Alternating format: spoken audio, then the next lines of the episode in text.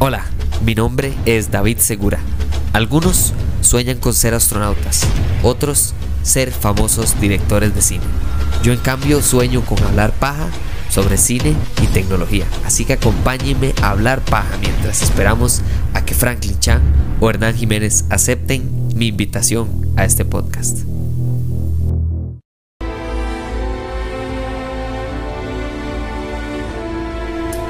Creo que en las películas de terror, si hay algo interesante es cómo, cómo ilustran o cómo crean algo universal, pero como nunca antes visto. Y les voy a dar un ejemplo.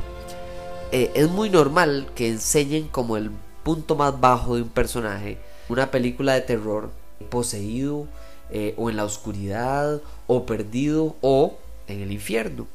Y es algo interesantísimo porque hay dos imágenes o dos contrastes del infierno que a mí me parecen interesantísimas. Eh, la número uno es la que hay en Constantine.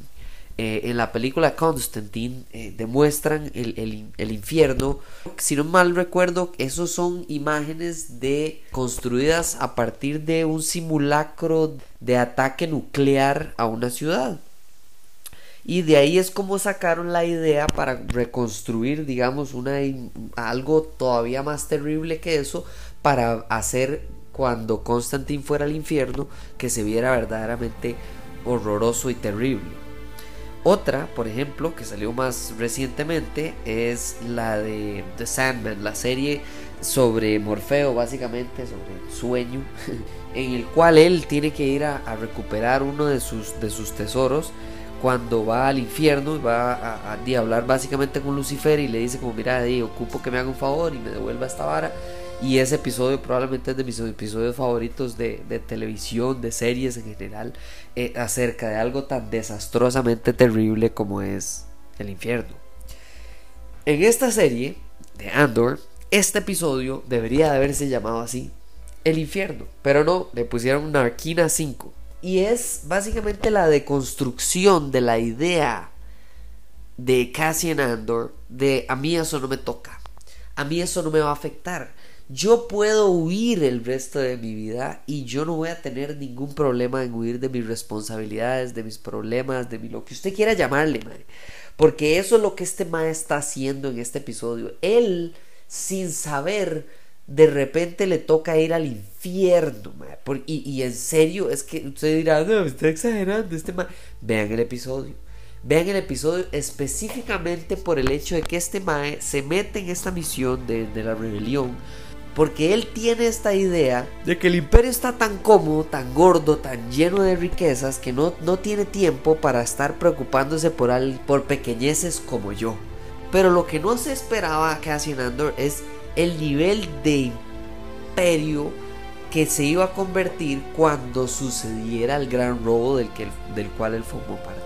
La primera mitad de esta serie claramente lo que hizo fue construir algo que fue la chispa que reventó la ignición del motor que es la rebelión que llegó a ser la rebelión, que conocemos mil veces como la rebelión. La rebelión del episodio 4, la rebelión del episodio 7, ah, la rebelión de Rebels, la rebelión de la guerra de los clones.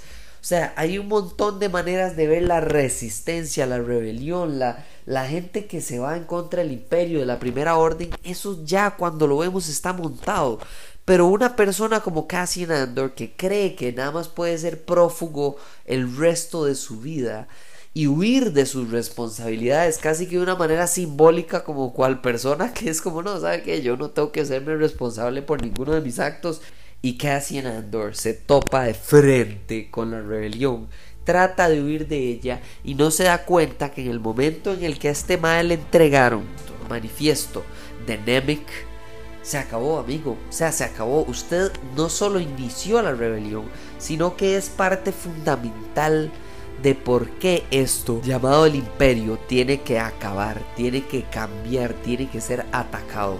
Y sí, probablemente, y eso es lo que me encanta este episodio, lo que hace es contrastar el hecho de que una rebelión unificada es dificilísima de detener por el hecho de que es igual de difícil de unificar existe Saw Gerrera, existe Luthen, existe Andor, existe Obi-Wan por allá seguro, existe Mon Mothma, existe todo el mundo entero envuelto en arroz, pero no son lo mismo.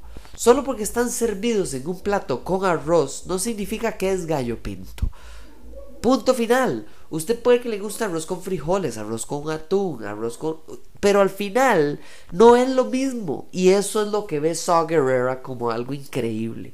Esta serie agarra y empieza con el imperio en su... sacando pecho, ¿verdad? Uy, el gallo más gallo de todo el gallinero, papá.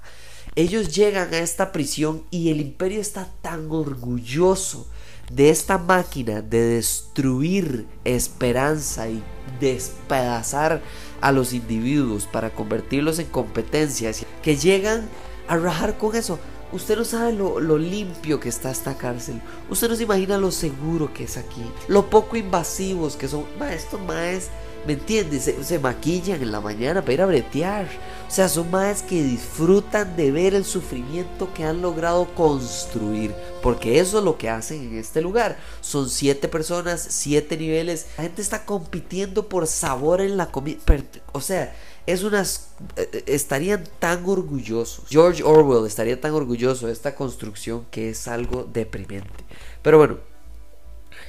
Llegamos al infierno, ok. Nos sorprende Andy Serkis, ok. Del Señor de los Anillos, de también de, de, de, Star Wars propiamente. Él es el más malo de del episodio 7, que no sirve para nada en el episodio 8 ni en el 9. Pero eso no es culpa de él. Y llegamos a ver este momento en el que claramente Andor no solo le están destruyendo sus ganas de vivir, sus ganas de seguir adelante. Está sufriendo, está en shock ¿Me entiende? Y justo como le dijo Nemec, el imperio es experto. En lugar de que usted se enfoque en una cosa mala que le están haciendo, en una opresión, a usted lo dan por tantos lados, por tantos momentos diferentes que usted no sabe y se le va la imagen de quién es el enemigo, porque el enemigo suyo usted cree que es el que está enfrente suyo. Y lo que hacen es ponerle un espejo para que usted odie a las personas que están de acuerdo con usted.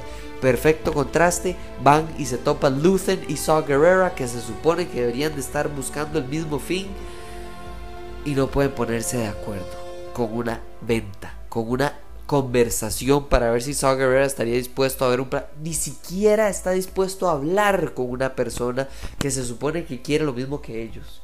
Eso para mí es lo más importante. La conversación y esta escena me fascinó porque sí, de un lado está el imperio orgulloso, pero del otro lado está el imperio destructivo. Destructivo en el lado positivo para ellos. ¿Por qué? Porque Miro, justo como lo predijo Partagas, está creciendo. La madre apenas está moviendo la cosa, ella no frena. Pero no frena y tampoco acepta ayuda de personas que yo juré que iban a ser personas que le iban a apoyar en su misión de destruir la, la rebelión. Cyril finalmente consigue atraer la atención de Miro y atraer la atención de Miro más bien lo que hace es salirle mal aunque el mal al final se echa una sonrisilla ahí que vamos a ver a dónde termina Cyril porque creo que él tiene un plan no sé qué tan efectivo sea, porque él es súper inteligente, pero es una tronadita. Cualquier persona puede quebrar a este mae. Él es el enemigo de Split. ¿Se acuerdan de esas películas de Split? Que el mae malo es muy inteligente, pero que los huesos son de como de cristal. Eso es este Mae. Él no tiene el músculo, solo tiene el cerebro. Y esa es la parte interesante de ver para dónde están llevando esta idea de que el imperio...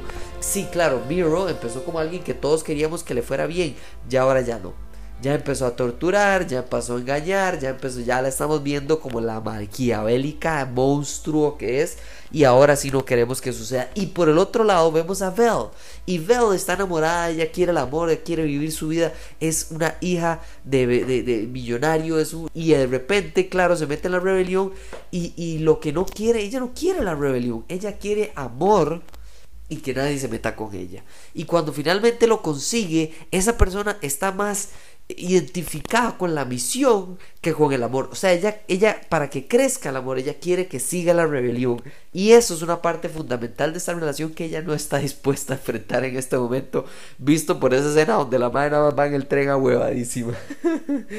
y cierro con lo que yo creo que es lo más importante, que no es Miro, es Mon Mothma. Claramente esta figura no solo nos está demostrando que ella aprendió de los mejores, porque estaba aprendió de la rebelión, aprendió de Luther, aprendió de las personas que quieren el bien, pero también aprendió del mal. Esta Mae aprendió del propio dictador que es Palpatine. Él está utilizando el sistema para corromperlo y ella lo que quiere es saber que está desde adentro y sacar adelante una rebelión construir lo que sabemos que ella logra ponerse al frente de sin que por mucho tiempo Palpatine note que ella está construyendo eso. Y me encanta porque la sutileza con la que esta madre lleva adelante su misión es elegancia hecha rebelión. Esta madre tiene lo que desearían Luther y Saw Gerrera en todo su cuerpo. lo tiene esta madre en el meñique derecho. Y no porque sea más inteligente que ellos o porque sea más estratégica. No, es solo por el hecho de que ella tiene la... muy claro que lo que ocupa no es destruir el imperio. No. Primero ocupo construir una rebelión que se den cuenta todos estos maes que los platillos que estamos armando todos tienen arroz. Y después ver ok, usted es arroz con atún, entonces usted lo sirvo para tal persona. Usted es arroz con frijoles, entonces usted va para tal vara. Usted, la diferencia, sí, por supuesto, no podemos decir que todos somos iguales, pero primero hay que unificarlos y después el plan. Y eso es lo que le falta a Luther y a Saw Gerrera. Y en este episodio es no solo increíble, excelente uso de música y diferentes escenarios, pero especialmente terminar en la cárcel, en el infierno del que hay que salir para que este madre descubra, igual que V for Vendera tuvo que quemarse vivo o, la otra madre tuvo que eh, despertar bajo la lluvia, este madre tiene que despertar y darse cuenta de que no fue solo un robo, no es solo un manifiesto del de Nemec, él tiene una misión por delante y tiene muchísimo que entregarnos porque ya vimos Rogue One, así que vamos a ver cómo nos llevan de A a B.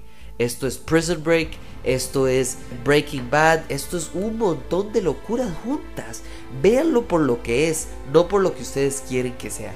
A mí al principio debo admitir que me costó, porque es lenta, pero es bien hecha al detalle. Muchísimas gracias por escuchar este episodio. Nos hablamos en la próxima. Chao.